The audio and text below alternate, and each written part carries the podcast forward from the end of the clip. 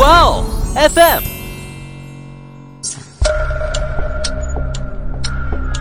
事件众说纷纭，案情扑朔迷离。思彤邀你一起走入案件现场，在娓娓道来中，用身临其境之感还原案件真相。但结果通过这个监控录像，他们就发现安妮确实是没有出来，就只有安妮走进实验室的场景。难不成就是那个雷蒙德他对老鼠产生了感情吗？所以呢，他们就凿开了这面墙。那这一下啊，就是非常吓人的一个画面了，就看见一具腐烂的女尸被折叠成不可思议的角度。另外还有一部叫《血书》，还不太一样，它藏的不是一具尸体，是差不多近百具尸体。大家好，新一期的爱因斯坦又跟你们见面了，我是想说点不一样案件的思彤，我是想听点不一样案件的某某。哎，某某，我跟你讲啊，我最近在追一部美剧，叫《使女的故事》，估计你应该听说过。就它的那个背景设定，我觉得还是有一点点它的那种独特性的啊。但是里面有一对 CP，我真的啊磕死我了，就是那个尼克和琼，哇，我真的我觉得他们的爱情在里面真的就是好刺激哦。但是但是你不知道啊，我在网上去看大家对这部剧啊，特别是尼克和琼这个爱情上的一个探讨啊。我发现争论特别大，看得我真的好生气，因为我站他俩嘛，但很多人就说他俩的爱情太假啦，怎么样都相互利用啊，我就我不接受。哎呀，很磕 CP 很正常的呀，我跟你说，我我也我也磕 CP 哈，经常就是那种网上的骂战都不是双方的，都是那种两个人就是两个人的伪粉，再加上那个 CP 粉三方对骂，也就是还有不同阵营，对，不单独只是说磕他两个人，对，还还要拆开磕的。那种都有，都有多得很。那你有没有就发现啊？我觉得这种磕 CP，然后各执己见、输出自己观点的这种这种碰撞啊，就感觉跟我们在工作当中，就那种为了一个项目啊，然后大家就是为了这个项目想达到某一个就是更好的一个一一个点嘛，然后结果大家好像就有不同的想法，就就有各种各样的纷争，然后好像也会有很激烈的这种争吵。哎呀。你一说起这个争，就是项目上的争吵哈，那我就深有体会了。你知你也知道，我以前 是做影视编剧的嘛，对，所以就是因为一般影视剧它都很长，就体量很大，一般都是小组制的，就是有可能三到五个人就是合作做一个项目，嗯，然后。从项目一开始的创意啊，到人设呀，到什么世界观啊、大纲啊、剧本，就会开无数次的会，就是那种剧本会，然后就会吵的，就吵得不像话，因为每个人的想法不一样。那这么一个会上，那岂不是你们就各种吵了？对，就会就会吵，真的是会，就是那种撕，就各种撕。哎，那最后到底是怎么一个判断呢？就这这么这么一个会吵下来，就谁赢了就听谁的呗。啊，你们确实还是挺直接的，对，就是只要只只有说服别人过后，你才能就是坚持自己的想法。嗯，也是，但是你就会发现啊，就像这样工作当中的这种激烈的争吵，也是一种思维的碰撞嘛，反而它还是能达到某一个，就为了这个项目或者你们那种剧本啊，一个更好的一个发展方向，它会定下来。其实冷静下来，其实就还好了，就是工作是工作，然后呃。开完会，哎，大家都是好朋友啊，对，也就是就事论事嘛，就过了就好了，大家也都不会有什么心存芥蒂啊这种在里面。但是我就要提一下啊，就咱们今天我要讲的这个案件，它里面涉及到的也是有一些观点上的不合，但是呢，他们这种观点不合到了最后，并不是说我们吵了就就过去了，它反而还酿成了一个血案。那这个案件呢，它是发生在美国的知名学府，叫耶鲁大学。就当时呢是二零零九年的九月八号，一个名叫安妮的女生，在五天后啊，就即将迎来自己的婚礼了。其实按照常理来说，就是每当这个时候就要结婚了嘛。那女孩子呢，应该早就是要为这个婚礼就忙得不知道。怎么怎么个忙法，都忙到天上去了。对对，我之前给朋友当伴娘也是，就结婚前几天是最忙的，什么布置婚房啦，什么包喜糖啊之类的，各种忙。对，好多人都说，就结婚这段时间反而就让自己暴暴瘦下来了。对，但是这个新娘啊，就咱们要提到的这个安妮，她反而就不是这样，他是除了要忙婚礼这这方面的事情之外，他还要同步去忙他的研究项目。因为这个安妮呢，她在学业上是非常优秀的。你想想嘛，耶鲁大学就知道她的那个智商绝对不一般吧？确实不用说，就肯定是个女学霸。没错了。那在这个学校里呢，她主修的是生命科学，就所以即便是结婚呐，这个安妮她也不想耽误自己的学术研究。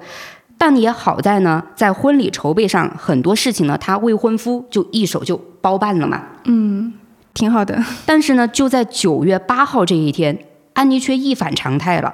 就当天晚上呢，跟安妮合租的室友发现，安妮很晚都没有回来。这个就真的十分反常的，因为安妮的生活作息是非常规律的一个人，几乎每天都是准时会回到住所，所以室友就隐隐觉得呢，今天的安妮是不是在外面发生了什么事情？诶，那会不会跟未婚夫在一起啊？那室友他当时当然也有这样一个想法了，所以就打了电话过去问嘛。但未婚夫那边呢，没有安妮的一个行踪。他又再去打电话给跟安妮关系比较好的人，结果了解下来呢，安妮都没有跟他们在一块儿，所以呢，室友就慌了嘛，就赶紧报了警。结果警方到达安妮的住所之后，向室友了解了安妮最近的这个情况，然后听到室友说呢，说安妮五天后就要结婚了。那警方他们当时就推断呐，就我就感觉不知道为什么会有这样的推断啊，他们就说安妮可能是婚前恐惧症。就说他可能现在呢，就因为要结婚了嘛，就高度的可能紧张。现在会不会就是在某一间酒吧里面在喝酒，就借酒浇愁啊，让自己放空啊，就那样？哪里来的推断呀？谁 知道？反正警方就给安妮的室友讲啊，就说让他再等一等，等到第二天再说。结果呢，到了第二天，这个安妮还是没有出现。就连他最常去的学校和实验室里面啊都没有安妮的身影，那这下警方当然就重视起来了，他们就前往安妮的学校进行了调查，得知呢，安妮她是经常在校内的一个地下实验室里面，那个地方进出呢都是需要刷门禁卡的，而每张门禁卡都是有身份标识的。于是警方呢就调取了安妮八号失踪这天的刷卡记录，这一查呀就发现上午呢安妮刷卡进去后就再也没有出来过了。不仅如此，他们还调取监控嘛，就想感觉就是一个是从刷卡记录上去证实一下安妮的行踪，再有就监控录像，那当然就做不了假了呀，我就能查出你到底是进去还是说进去了就出来了，我们漏掉了。但结果通过这个监控录像，他们就发现安妮确实是没有出来，就只有安妮走进实验室的场景。怎么听着感觉有点灵异啊？但是使用实验室的应该也不止他一个人吧？难道就没有其他人注意吗？所以这个地方就是让警方很匪夷所思的点了。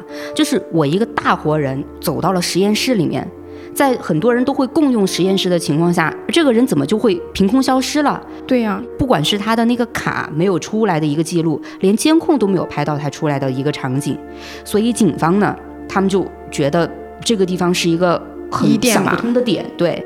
但其中还有一个小细节啊，就是这栋楼呢，它是一个实验楼，所以当时有一定的保密性，在这个大楼内部完全没有监控，所以这也是让警方就是碰壁了的一个情况，就他们确实发现线索很少，就也不知道他在实验室里面干了什么。没错，所以警方的调查就陷入了僵局，他们呢就开始投入大大量的人员对整个实验室的大楼进行地毯式的一个搜查。而且当时连警犬都出动了，那这么大的架势，我觉得就搜查下来怎么都会有结果吧？那还好哈，确实还是有了一定的发现。那当时呢是案发的第四天，警方呢就发现了关键的线索。当时呢是二零零九年的九月十二号，也就是安妮婚礼的前一天，警方呢在实验室的一个小房间的天花板上发现了奇怪的地方。那个区域呀有被移动的痕迹，警员呢当时就立刻爬上去，发现上面呢藏着一只蓝色的手套，还有一只白色的袜子。经过安妮朋友们的确认，得知这些物品呢就是安妮常用的款式。那这个就说明哈，手套和袜子很可能就是安妮的。而同时呢，在这两样物品上，警方发现了血迹。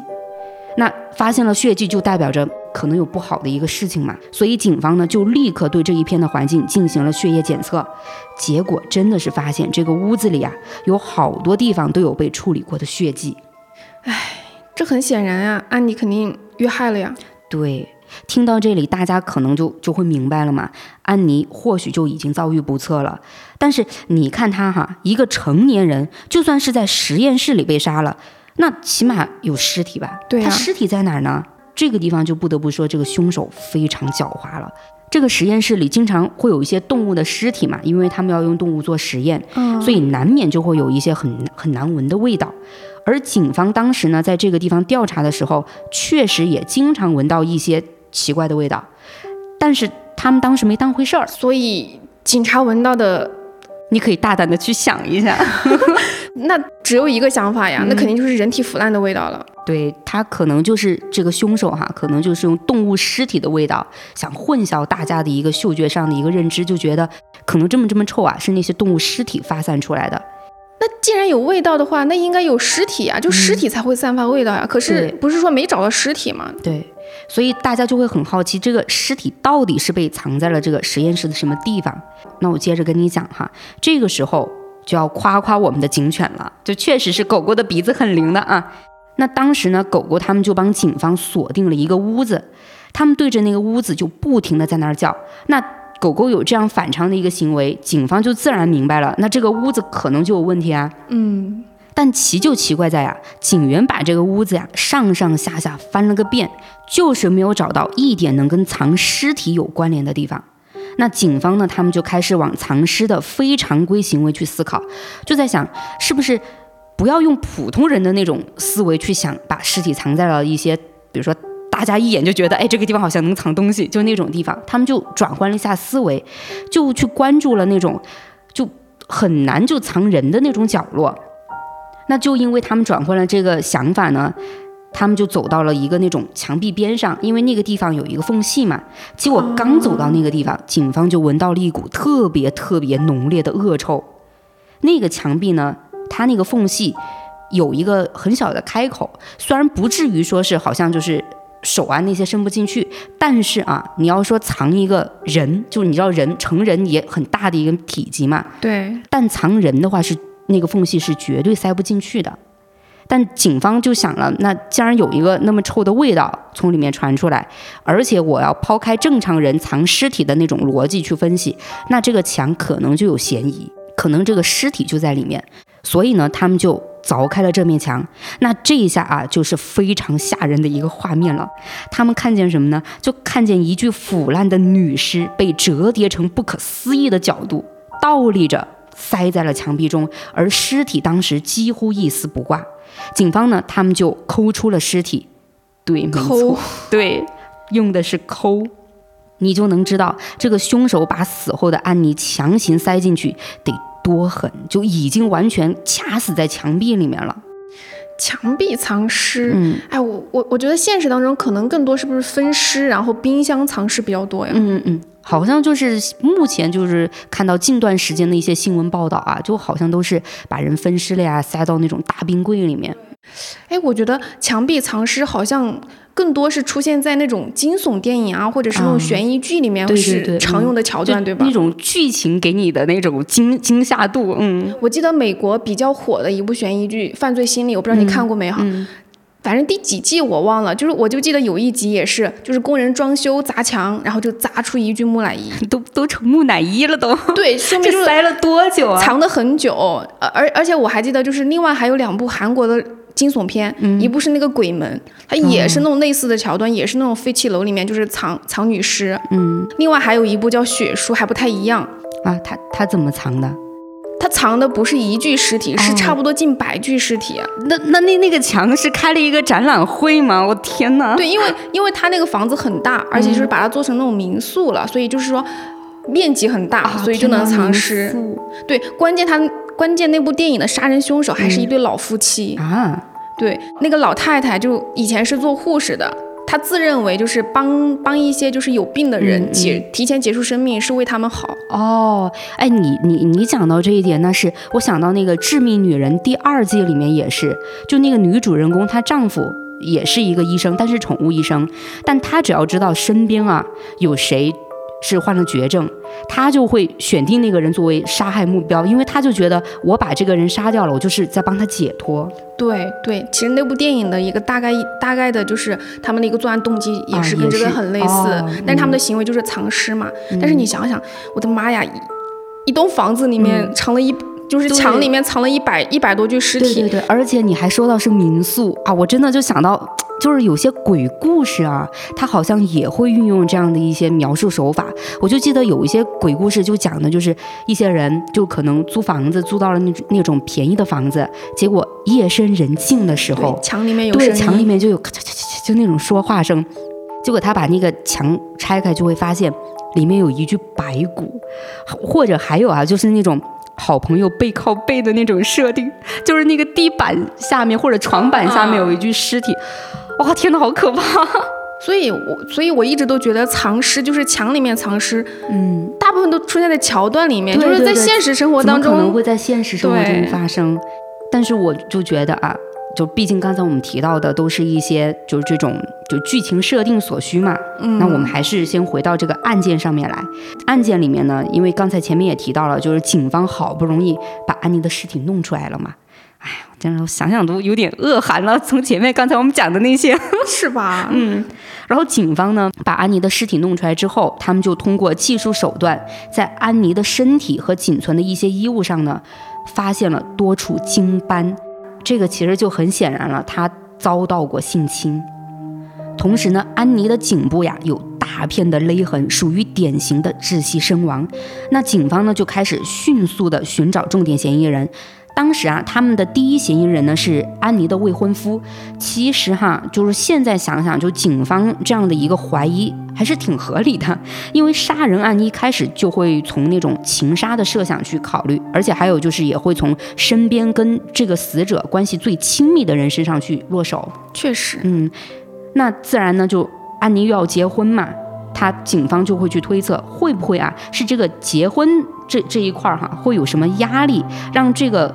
就是安妮和她的未婚夫起了一些争执，啊，就像警方先先前猜测的那样，就比如什么婚前恐惧症之类的。那现在其实我我考虑得通了，就为什么他们会说婚前恐惧症。不过像类似的，就是在影视剧里面，什么结婚之前。有什么矛盾冲突？这个好像还蛮常蛮常见的，特别是那种影视剧里面。我就记得有一部国产剧的桥段啊，就很离谱，就是结婚当天，新郎都上门接亲了，然后丈母娘临时要加价，就是加那种彩礼五十万，然后还要让现场转账，就很离谱啊。结果新新郎转头就跟伴娘好上了，就直接结婚了啊？不是。那我能不能去分析啊？就是这个新新郎跟这个伴娘其实早就有什么了，要不然不可能因为这个彩礼的事情啊，一瞬间就两个人就一拍即合就结婚了吧？你以为结婚是玩家家酒啊？嗯，那个剧里面确实是伴娘暗恋那个新郎，所以才新郎这么一说，马上就去就去结婚了。嗯，够离谱的，真的。但是虽然哈，我们感觉这种是很离谱的。但说实话啊，就是在现实生活当中，临时悔婚这样的一种情况还是还是有。我之前就是看过那种婚礼现场临时悔婚的那种视频集锦，我真的是有多闲，就里面真的就会就就会有，就你刚才提到的，就是临到结婚点儿了，加彩礼啊，新郎要把新娘就背出来了，哎，新娘那边的人就不干了，就说的。你你马上要给我加钱，你才能把新娘带走。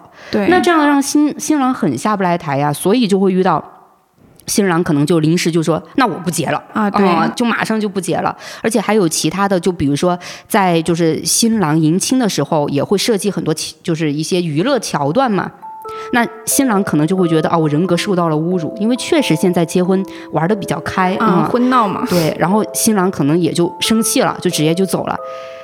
当然哈，这些跟我们这个案子来说呢，就有点说远了。我们还是提到这个案子，这个案件呢，倒没这么狗血。就警方他对安妮的未婚夫进行调查后呢，就发现哈，他们的想法是错的，因为安妮的未婚夫在事发当天一直都在忙着筹备婚礼。而且当时呢，有很多人都能为安妮的未婚夫提供证明。哦，那这个未婚夫还挺靠谱的。对，还是反正就是非常非常的，相当于就这两个人还是真正的那种爱情嘛存在着的。那在这样的一个情况下呢，警方他就将调查的方向落脚在了案发当天去过那间实验室的人身上。这一排查下来呢，就出现了两个嫌疑人，一个呢是设备维护人员拉里，一个呢是实验室的小动物饲养员雷蒙德。对这两个人展开调查后，警方呢就很快的排除了拉里，因为这个人呐跟安妮根本就没有交集，反而是这个叫雷蒙德的人，他跟安妮是相互认识的，他们呢都同处一个实验室中，而且安妮呢在做研究的时候会用到实验室里的老鼠，而雷蒙德的主要工作就是负责对实验动物进行管理。那警方呢，就针对安妮和雷蒙德互相认识的这个点呢，就进行了调查。询问下来后呢，就了解到雷蒙德和安妮之间曾经啊是发生过激烈的争执的。起因我就觉得，反正我知道这个起因之后，还有点 有点很正常吧？是什么呢？这个雷蒙德啊，对安妮处理老鼠的行为有些不满。那听到这儿，大家可能就会觉得，就跟我想的就可能会一样嘛。这就。这个就是研究上的一些小摩擦嘛，对不对？对。但是在这里呢，就要提到雷蒙德的性格了。就据雷蒙德的前女友说呀，雷蒙德这个人控制欲是非常的强。当时他和雷蒙德交往的时候，雷蒙德从他的穿衣打扮，还有社交圈，甚至是他的女朋友去了哪个地方都要管。而且雷蒙德是稍遇到不顺心的事情就会动怒。哦，我明白了，那就是安妮不按照雷蒙德的要求去处理那些老鼠，所以就激怒了他呗。啊，那从目前得到的案件情况来看哈，我也觉得就是这个这个行为啊，会成为雷蒙德的杀人动机。就这个杀人动机可能会很大，他毕竟嘛，你想有很强的控制欲和占有欲。你看他对前女友就是，那我就在想了，那在实验上用到的老鼠。这个雷蒙德会不会也有这样的一个情感表现？就他就觉得，哎，老鼠是归我管的，这些老鼠都是我的。那安妮，你使用老鼠做实验的时候，也就要按照我说的方法去做。但是你从正常人的角度来讲啊，我负责这个实验，那我自然有自己的想法呀。你雷蒙德又不知道里面细节的操作，当然哈，你提意见可以，我作为执行人可以不采纳嘛？你说对不对？所以呢，也就有这个可能。正是因为安妮的不服从，彻底激怒了雷蒙德。哦，很有可能。不过你这么一说啊，我突然就想到了一个影视剧的角色。嗯，就我估计哈，他肯定是很多八零后、九零后的童年阴影。嗯，就是那部比较老的片子。不要和陌生人说话，记得不？哦，知道，太经典了，是不是？里面的那个安那个安家和，是不是？就不仅控制欲极强，还家暴。我记得后来很多人对安家和那个扮演者就冯远征，是不是？就都都有阴影。对，而且我我记得啊，就剧里安家和对他老婆就打他老婆的那个那个画面，哇，真的特别可怕。哎，不过你说到这儿，我还想到一个很奇怪的地方啊。嗯，什么呀？如果是因为安妮不服从雷蒙德。然后才被他下了狠手，那这个凶手他为啥还要强奸安妮呢？这个行为更可恨了，是不是？没错，就这这个地方啊，我就要说一下，就被警方询问的雷蒙德，当时呢他死活不承认自己的罪行，但前面就不是就提到了吗？说安妮身上有这个精斑嘛，那警方呢就比对了这个雷蒙德的 DNA，这想也就不用想了嘛，就完全能匹配啊。那这个呢，就是确凿的证据了嘛？那在这种决定性证据面前，雷蒙德他就不嘴硬了，承认自己的犯罪事实。但这个地方就很搞笑，这个男人说自己是对安妮的爱慕导致了悲剧的发生，所以可能就为什么到最后会有那种就性侵这样的一个行为？爱慕，我感觉他说这个爱慕是想要转移他残忍的一个杀人行为吧？我也有这种感觉，对，就。假设真的是爱慕一个人，那哪一个正常人会去强奸，然后把他杀了呢？就反正我我听完之后啊，我是不太相信他这种说法的。嗯，但是呢，在生活当中啊，其实也不是没有发生过因爱生恨的事情嘛。但那些因爱生恨呢，反而还是能找到，就是曾经确实有爱这种表现的行为。就比如说那些什么频繁的跟踪啊，然后很窒息的追求啊，对吧？对。这种情况下发生的凶杀案，逻辑上倒是还能说得通的。嗯，但安妮这个案件啊，你就会发现，这两个人除了在实验室里有简单的交流之外啊，就平时雷蒙德没有一点点行为上能表现出他是爱慕这个安妮的。所以我反正觉得，就是这个杀人动机啊，是因为他们在老鼠如何处置上有过分歧。就很无语啊！就为了这么一件事，然后就杀人，也是很离谱啊！难不成就是那个雷蒙德他对老鼠产生了感情吗？啊，对不起，真的不是，不是，其实这个感情我们我我觉得可能也可以有，就是因为他有控制欲嘛，对宠物的那种感情，对对对，嗯。但是我对老鼠实在是没有办法共情。不过，哎，但是说实话，他和安妮其实都是打工人，就哪怕有有这种。矛盾也不至于嘎人啊，对吧？对，这个案件就是细想起来就挺让人害怕的。我我不是说就是安妮死后的那种状态让人害怕，就是这个案件背后人际交往上的那种黑暗面。因为大家都是打工人嘛，对不对？对呀。那跟同事之间确实会有些小摩擦嘛。对呀，就像我刚刚说到的，就是编剧会上吵吵的一样。那那那这岂不是你们吵着吵着，大家都把武器都放在桌上了？对呀。正常情况下是不会的，对，但这些就会让人就是现在就去想想啊，因为你你看不透这个人他到底是一个什么品性的人，就万一对方就是一个睚眦必报的人呢？是不是？无意当中我说了一句话就把他得罪了，那那还得了啊？确实，你你这么一说，感觉人人都要自危了，你这是不是？对，哎，不过也别怕，就如果哈，就是就思彤，如果你觉得怕的话，我建议你去看一部韩国的惊悚片，那个名字就叫《办公室》。不是你，你用韩国的一个惊惊悚片告诉我不要害怕。对，因为为什么呢？就是影片影片一开头就是一个被工作压力逼疯的一个中年科长，然后就是用一把锤子就把自己的老婆、母亲以及那个残疾的儿子给杀了。嗯。然后最后他消失在哪里？就消失在办公室里。不是，不是，我觉得你这一来冲击力就很强啊！我觉得我很害怕，好吗？不过，不不过，你肯定想不到，这个只是电影的一个开头啊啊！我都以为这是中间高潮部分了。对，其实因为整部电影它是以这位科长就是去了办公室失踪啊作为一个引子开始的。其实它整个电影是讲述了一个就是性格很老实的一个实习生，他每天勤勤恳恳的工作，就但是怎么不管他怎么努力都得不到同事们的认可。但那个那个小姑娘就属于对工作、对生活还是有热情，所以她并没有妥协，她就只希望能凭借自己就出色的工作能力，然后顺利转正。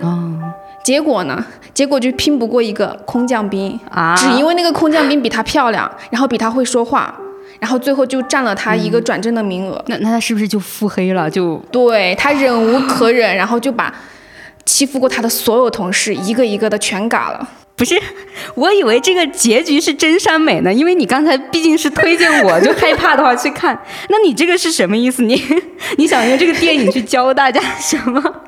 不是哈，我我在这里强调一下，跟听友们说一下啊。